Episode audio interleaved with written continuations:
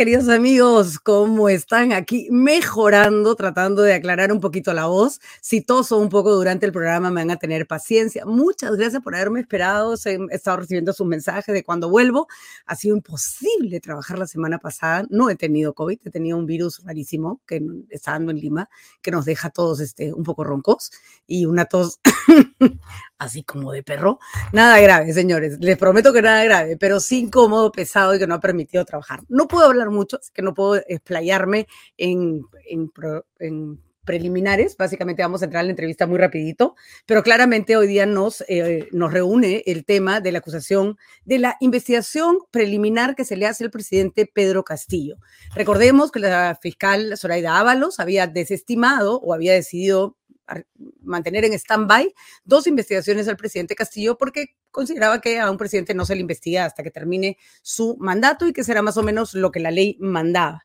Pero recordemos que esos eran los casos de ascenso de las Fuerzas Armadas y también, este, no más que ahorita, ahorita lo voy a, lo, voy a recordar que lo, tengo por acá anotado y que se me ha perdido.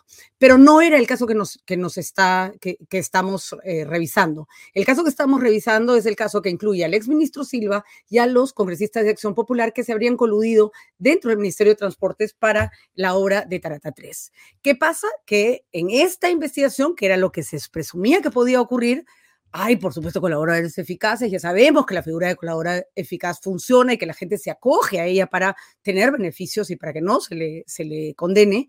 Empezó a saltar información y la información involucra al presidente Castillo. Tenemos nuevo fiscal de la Nación, a Pablo Sánchez le llega toda esta información recabada por el fiscal que estaba trabajando el caso, se lo pasa al fiscal de la Nación y le dice, mire, eh, señor Sánchez, esto ha salido, es usted el que tiene la prerrogativa de investigar al presidente, ¿lo va a hacer o no lo va a hacer? Y Pablo Sánchez dice, sí, abro investigación preliminar. Los delitos son gravísimos, tráfico de influencias y colusión agravada. ¿Esto qué quiere decir?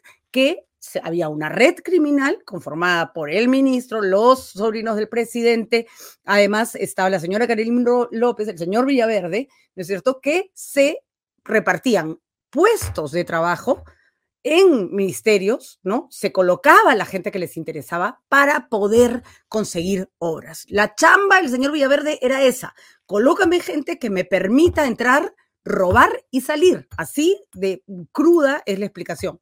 Y este, tanto Pacheco como este, el ministro Silva hacían de intermediario todo esto bajo la anuencia del presidente de la República, a quien también le llegaba su plata para que entrara la gente adecuada para ir a robar. Esa es la teoría que tiene que probar Pablo Sánchez. ¿Qué tiene por el momento? Tiene las declaraciones de un colaborador eficaz, probablemente dos. Este, ¿Es suficiente?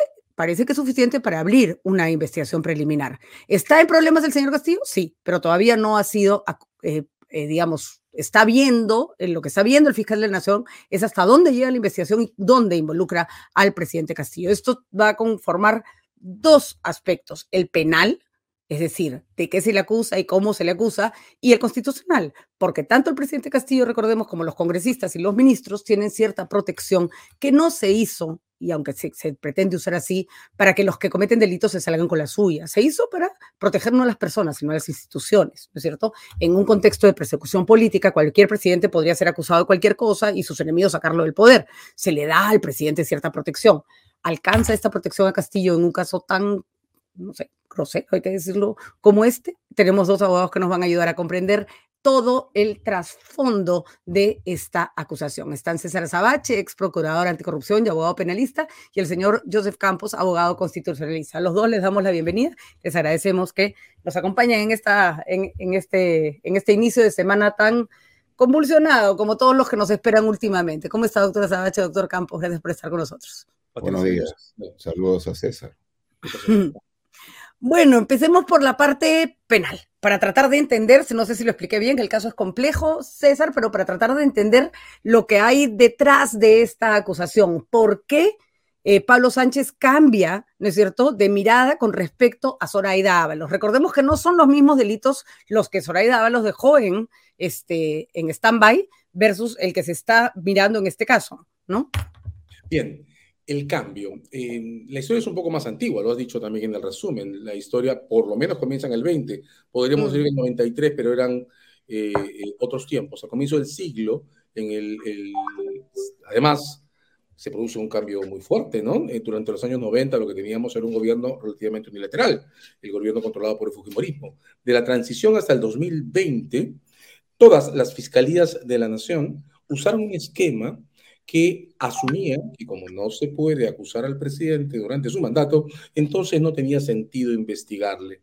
En los archivos hay por lo menos un caso eh, desestimado de esta forma eh, a favor de Toledo, eh, tres a favor de García Pérez y dos a favor de Humalatazo. En el 20, la fiscal Ábalos rompe con esa tradición para declarar, en el caso de Vizcarra, a quien le quedaba cerca de un año de mandato que se podía declarar abierta la investigación para validar la fuerza de los primeros elementos, las primeras declaraciones que se hubieran recogido, aunque hubiera que suspenderla.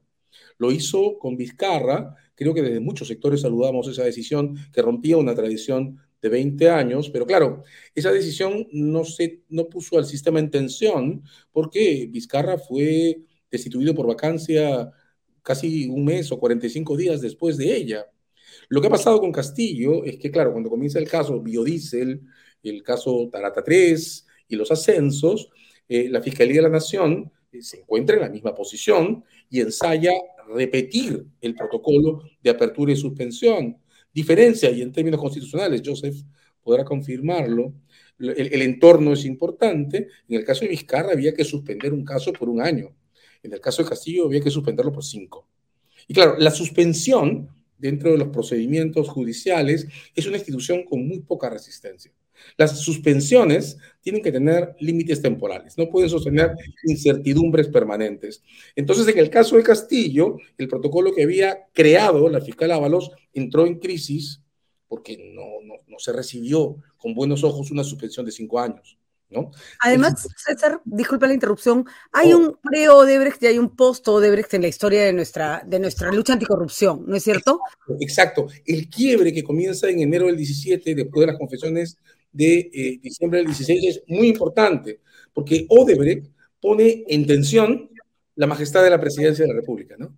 Todos los presidentes después de la transición tienen o han tenido procesos judiciales y uno se, se ha suicidado en el marco de uno de ellos. De modo que la resistencia institucional de las protecciones constitucionales entra en crisis desde Odebrecht. Eso es lo que explica que la fiscal Ábalos haya tenido espacio para desvincularse de la teoría anterior. Claro, como venía diciendo, ensaya el mismo protocolo con Castillo, la suspensión por cinco años no es bien recibida y entonces genera el espacio, el segundo espacio, el segundo cambio que cierra la doctrina de la Fiscalía en una evolución ya de 180 grados. Y Pablo Sánchez dice, no, esto no soporta más, el peso de las instituciones es más fuerte que esta protección, la evidencia que tengo es abrumadora, no se puede sostener más la resistencia del sistema de investigar presidentes, voy a abrir investigación. Joseph lo confirmará, pero de mi punto de vista, eso está perfectamente eh, eh, inscrito dentro del marco de la Constitución, que esta institución haya arrancado en un punto y se haya movido hasta este, con este interludio, el primer cambio de Ábalos es perfectamente constitucional. Las protecciones constitucionales no están grabadas en piedra en la Constitución. Desde mi punto de vista, lo que generan son límites a la Fiscalía, no derechos fundamentales, y el cambio de doctrina de referencia, eh, lo encuentro yo, es perfectamente válido.